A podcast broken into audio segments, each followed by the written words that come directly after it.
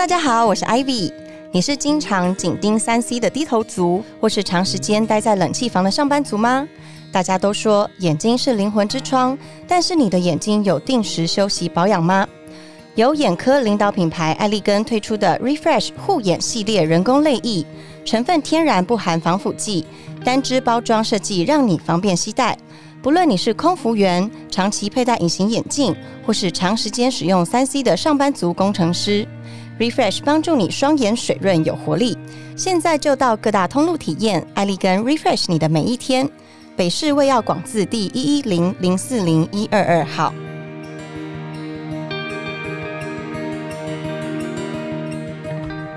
小暖。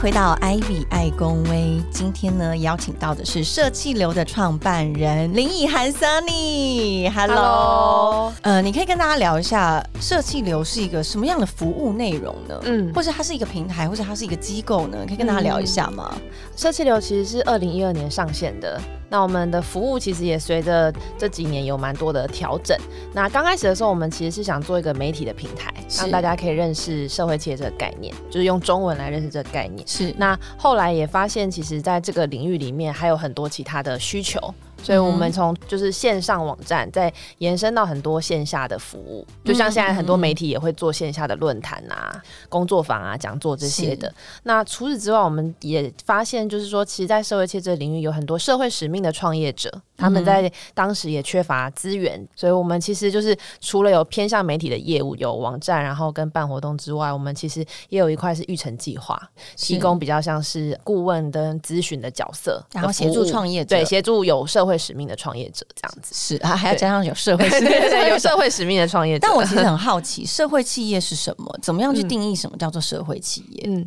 其实就是国内外对于社会企业的定义就还蛮广泛，其实也没有一个统一的标准。不管哪一种定义来说，它大概可以包含就是三个元素。对，嗯第一个就是说，这个组织它的动心起念有点像是这个北极星的东西，其实是以社会使命或是一个社会议题为出发，是它不是完全把商业获利放在第一位。嗯对，所以社会使命或是社会责任是它的第一顺位。这样，那第二个就是说，他获取资源来达到他这个使命的方式，是他透过贩卖自己的产品跟服务。对，嗯这个就是嗯它跟一般非营利组织比较不一样的地方，就是哦非营利组织可能就是会去做募款的动作，然后会希望大家是用赞助或是捐助的方式这样。哦但是以目前大家对社会企业的定义来说，就会希望它是有个商业模式的，是对，它可能是贩售一个。就是能够，比如说降低碳排的一个产品，能够友善动物，提供给弱势者就业机会，或者是什么，就是它的这个产品跟服务本身是能够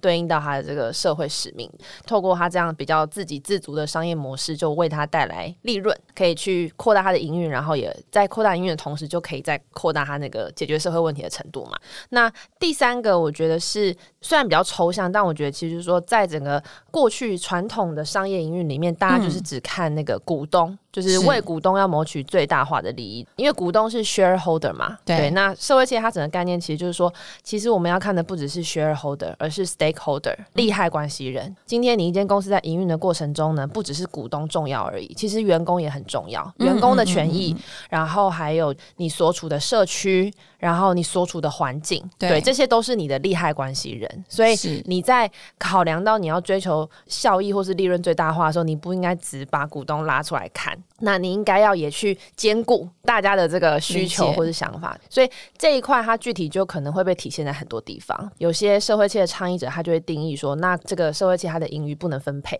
对，因为他就是要保留在公司，然后或者是是。要做更多对利害关系人有益的事情，对，或者是。可能有些就会规定说，哎，董事会的组成呢就要有各个利害关系人的代表，不能都只是股东派那个董事这样，对，所以就有蛮多应用的，就虽然它很抽象，因为嗯。它其实是一个概念跟对意向的一个使命，可是对对对。它其实也有它兑现的方式。对对对？对对对对，只是说对方就很多元啦，都是。甚至有些就是让员工进入董事当代表都有。这其实蛮颠覆我们以往认知的的对于企业跟社会企业它的差异性。对对对对对对，我觉得我刚就是不只是为了听众问这些问题，我自己也不是很了解。我尽管我之前做了一些功课，嗯，但我怎么样都觉得，到底什么叫做社会企业呢？嗯，是真的蛮难去。联想到的，或者是你可以协助我们举几个，就是台湾非常知名的社会企业的例子，嗯嗯，或者是品牌，给大家了解。其实社会企业的成立通常有两种背景，第一种背景就是有社会使命的青年，他在这个比较偏商业端找不太到怎么样去实践他社会使命的定位，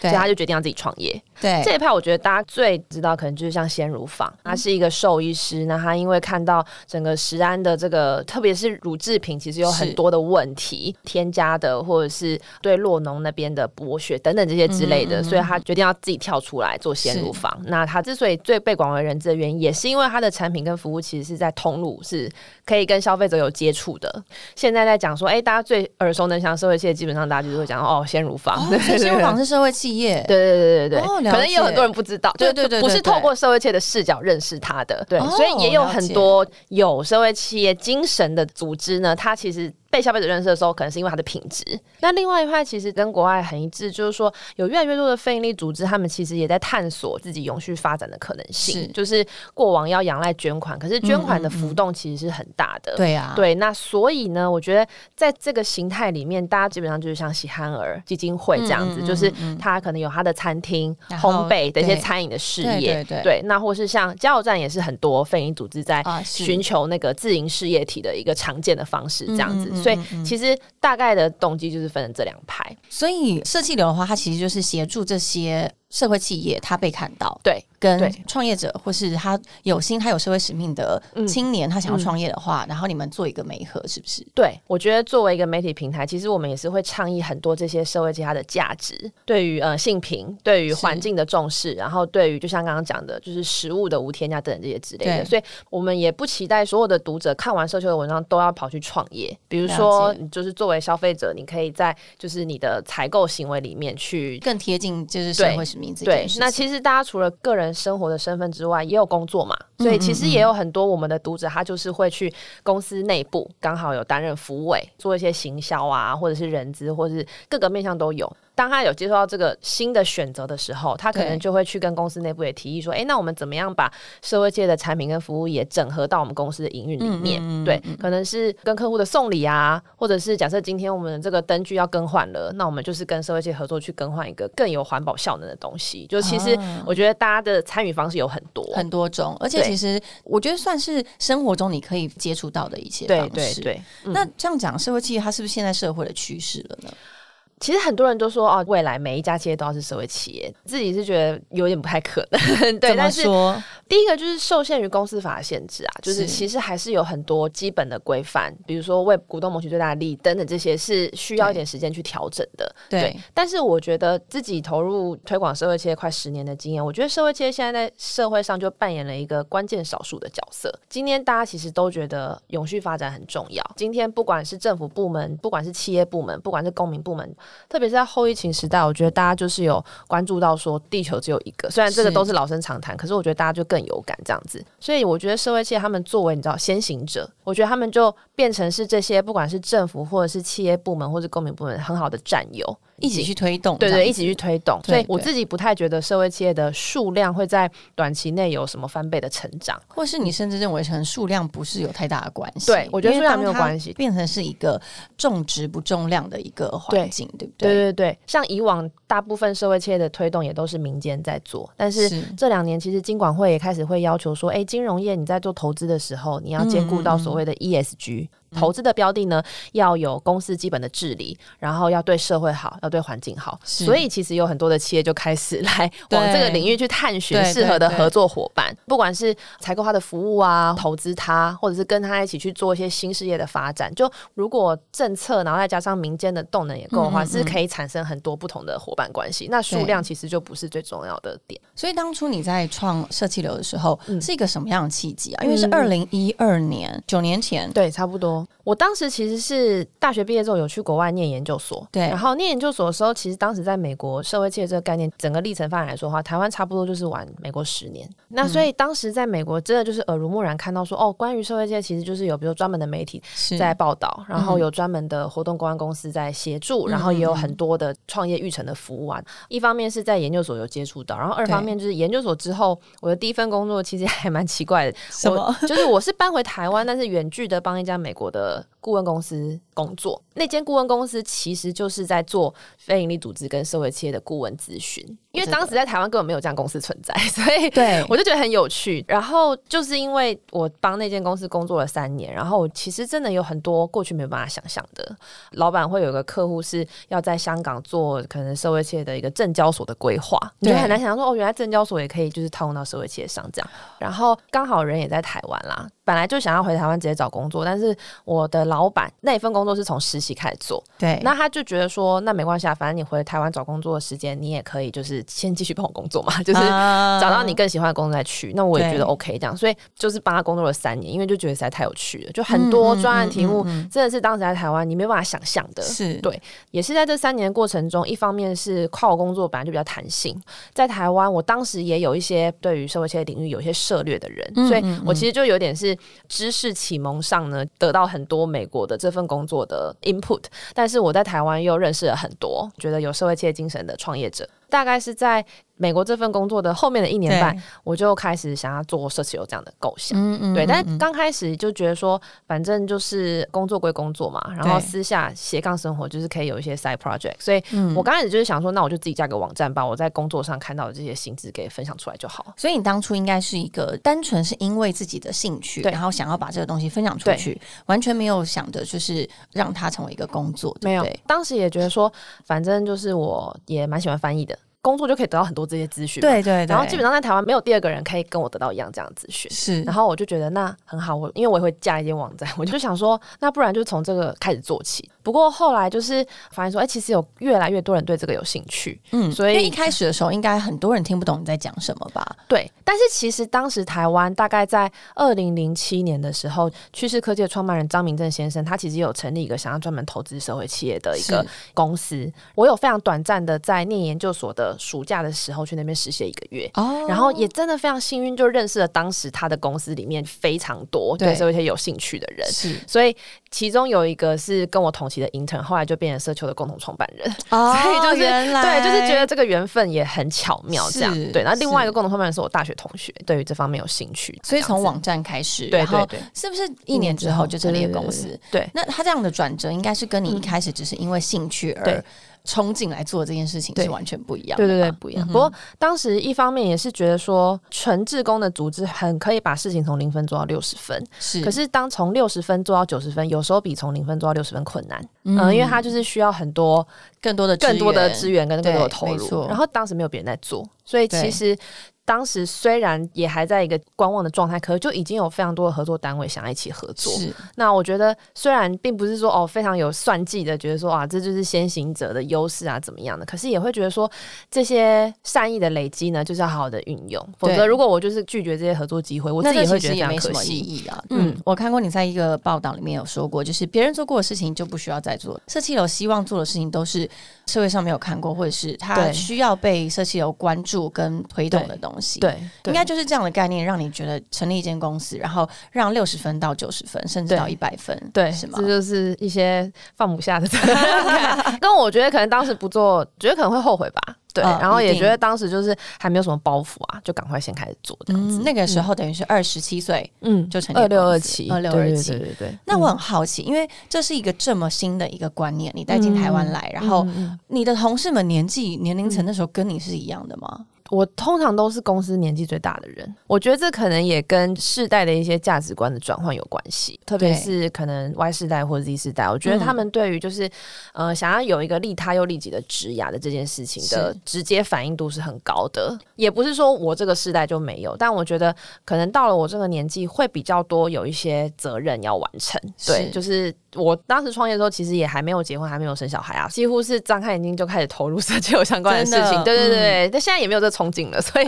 我觉得，如果我是先结婚生子，我应该也不会做社气流这样子。对，所以我觉得一个是全心投入的程度、价值观的选择，跟特别是过去十年，我觉得网际网络的发达，其实我身边有非常多人现在都变成自由工作者。我觉得这个也是十年前我几乎没有看到的，所以我觉得在这些背景之下呢，就是也没有刻意去做年龄的筛选。通常就是他已经在非营利组织有工作过，是，然后他知道非营利组织大概的运转是怎么样，或者是他有在一般企业工作过，他也想试试看，就是在一个把社会使命放在更优先去思考的组织会长什么样子。通常都是这种，对。所以通常你们公司里面的员工都是年纪比你轻，但是他们都是有工作经验的人，就是他们现在平均年纪大概就是二十八到三十二岁左右。哦，那是非常精华的这一块。对对对，所以我也很感谢，我真的把人生最精华的时候。后投入在一个新的领域的开发，是对对对，非常的感谢他们。那会不会蛮多？他们真的在这边投入一段时间以后，他。也有很多的想法，他也想要自己创业。有，就是我们有一些前同事，基本上离开之后，他就去做他自己更有兴趣的议题。因为社交就是一个平台嘛，就是大杂烩，所以我们基本上就是什么议题都探讨，这样就是不止生活，连科技什么什么东西都完完全全在你们平台上面。对，所以有一些他离职之后，他可能就去做实农教育的创业，嗯嗯，或是他就是去做文化保存相关的创业。这真的非常广。对对对，是。那我觉得其实社企流它不只是在社会中，它可能会是一个让大家更看见社会企业这一个环境。嗯，其中你们的目标应该就是让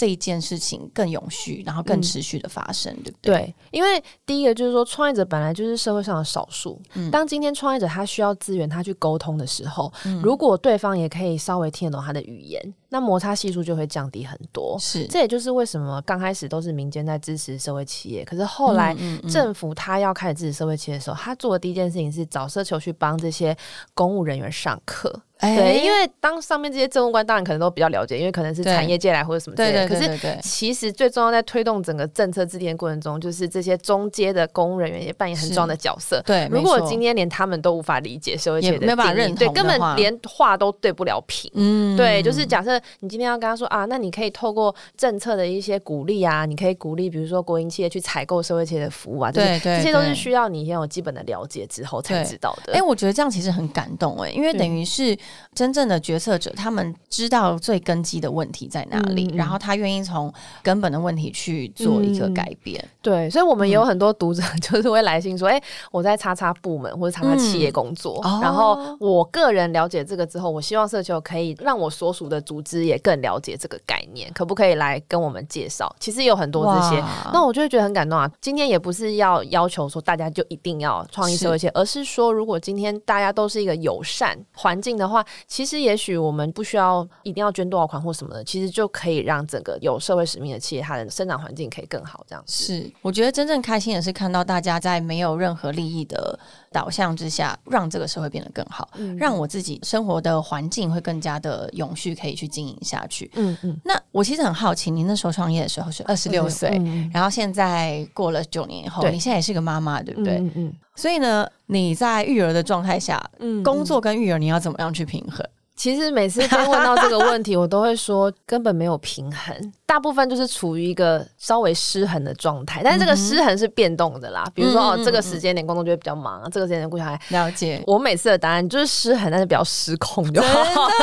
我觉得这个可能会是比较接近我现在对自己的期许的答案。因为现在你当妈妈了三年，对不对？对，就是说两三岁之后的门槛比较不是一些生理上的负担。对，像就是喂母奶那种，真的就是。就是体力上需要配合，对对对对对对。现在比较多精神，对对，现在是一些精神上的 挑战这样子。但是其实我本来也是觉得说，哎，如果没有创业的话，可能会更早生小孩一点。但的确就是也是创业，然后也有考虑到公司的整个稳定的状态，所以也是在社气流就是五六年之后才开始考虑说，哎，那就结婚啊，然后生小孩，公司也放入规划，对对。那也很感谢同事啊，就是 我是社球目前唯一生小孩的人，所以就是真的对，所以他们其实真的都很 carry 我，就是各式各样的状。这样子，对，因为我们每一次啊，就是在访问很多的创业家、企业家、女性企业家，在职场上面你要去面对的东西，跟你在家庭要面对的东西都不一样的。嗯，我们可能看到非常多的女性创业家，他们在职场上真的非常有能力，然后又呼风唤雨，但是在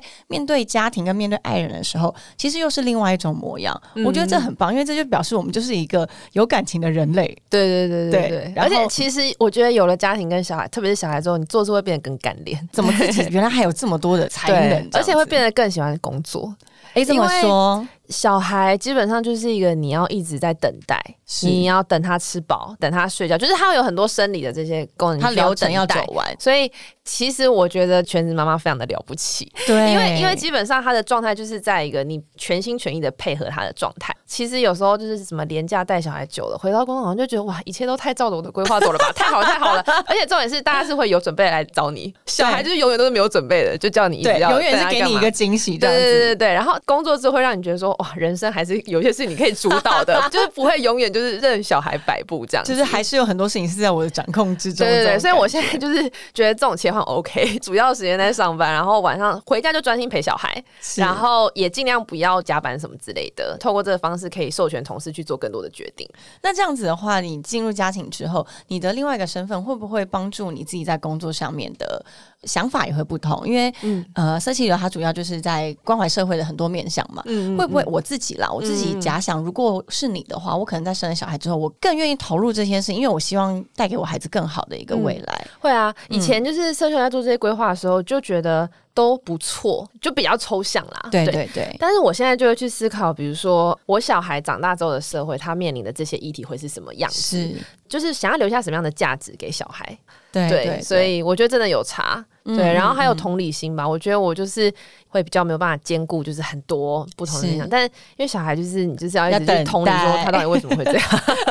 对对对，所以我觉得就是在工作上，我后来就会更去思考说，以前就会觉得不合理，就是要去争取。现在会先退一步去思考说，他为什么会这样想啊？这个人之所以会这样讲话，是他的背景怎么样，让他形成讲出这些不合理的言论。跟也许这个不合理只是我觉得不合理啊，其他人都觉得很合理啊，或者他怎么有办法存活到现在，诸如此类的。对，就是我会一直去透过跟小孩的经验。去思考一些，就是更圆融了一点。对对对对，我有看到一个你的报道，然后你上面写说，你觉得创业以后让你学会授权这件事，是不是其实家庭更是对对？对，你更能够放下，因为孩子他其实是自由发展个体，对对对，让你可能不能规定他有太多的规范，对，那你最好的就是尊重他，让他自由的成长。对，那你从创业中学会到授权，是因为你授权员工去做很多他们自己的决定吗？嗯嗯嗯，你可以跟我们分享一下授权这件事。我以前就是一个，比如说，如果这件事情有一百个细节，第一是我会需要知道所有这些细节，我才有办法去。判断说你来找我寻求协助，要我给一个绿灯的原因是什么？这样，所以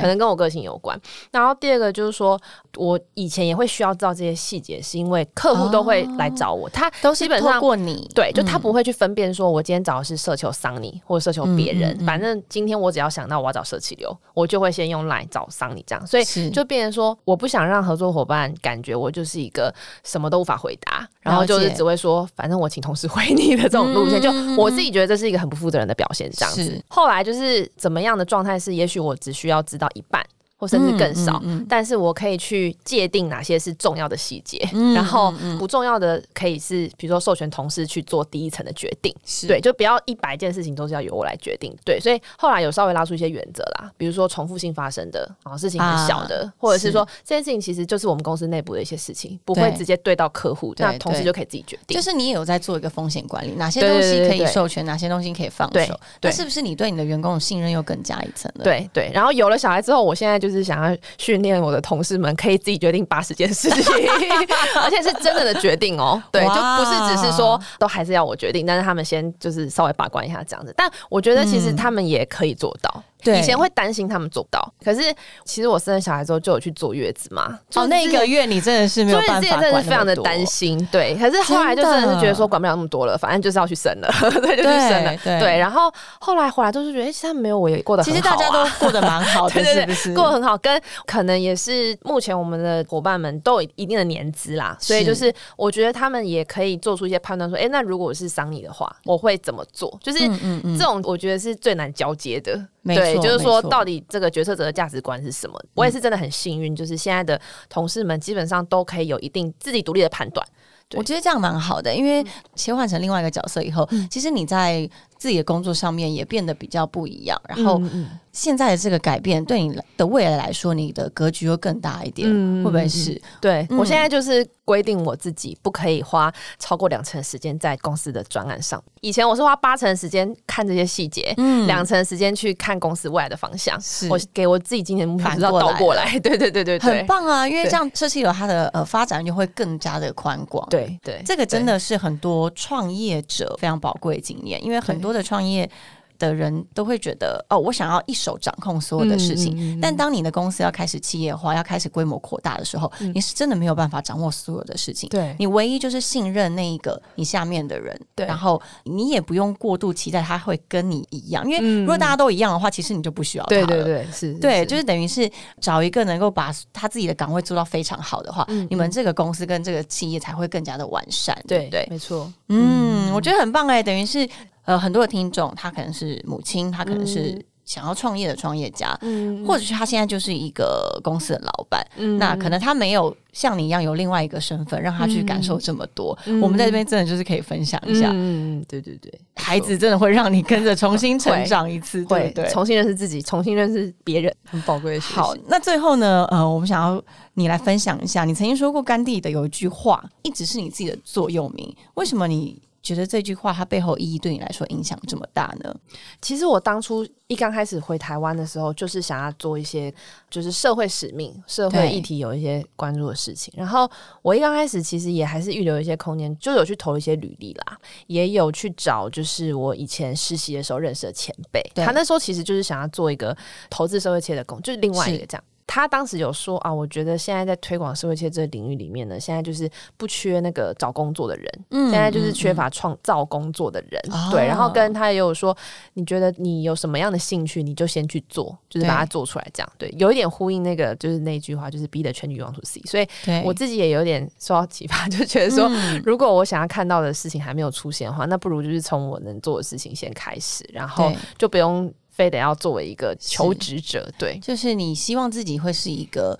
创造可能的人，对然后让这个可能会无限扩大。对对。然后我觉得这个想法跟观念非常非常的棒，因为现在大家，我觉得尤其是已经对工作或是对生命失去热情嗯。或者热忱的人，他可能仅此于对工作的态度就是哦，有事情我就做就好，对。而他已经不会是用了一个另外一个想法，是我还有什么可能，我可以做更多的什么事情。嗯。我觉得用这样的方式去思考你的人生，或者是你自己的人生价值的时候，应该会有更多的机会在等着你。对，而且嗯其实现在很多非典型工作以前本来就不存在。没错所以，因为我以前也是就传统教育上来的，对就会觉得说，反正就是找一个好的公司进去工作的，有什么不好这样？可是我觉得当大家都这样思考的时候，其实社会真的很难有一些 进步突破，对对对，进步啊。而且其实就是在那个圈圈里一直在打转。对对对对对对，所以我觉得今天 Sunny 来跟我们分享的，也是在鼓励大家，其实你要跳脱你的舒适圈，你可以把自己的舒适圈扩大。嗯嗯，那当然，我也很祝福 Sunny 在社气流成立九年，要到第十年，长期的一个奋战下，然后我们也看到社企流对于这个社会环境有非常大的改善。谢谢。那持续的努力，然后我们也很希望能够让社企流带起这整个风气，然后让更多的有志青年可以加入你们。好啊，感谢，谢谢，我们下次见喽，拜拜，拜拜。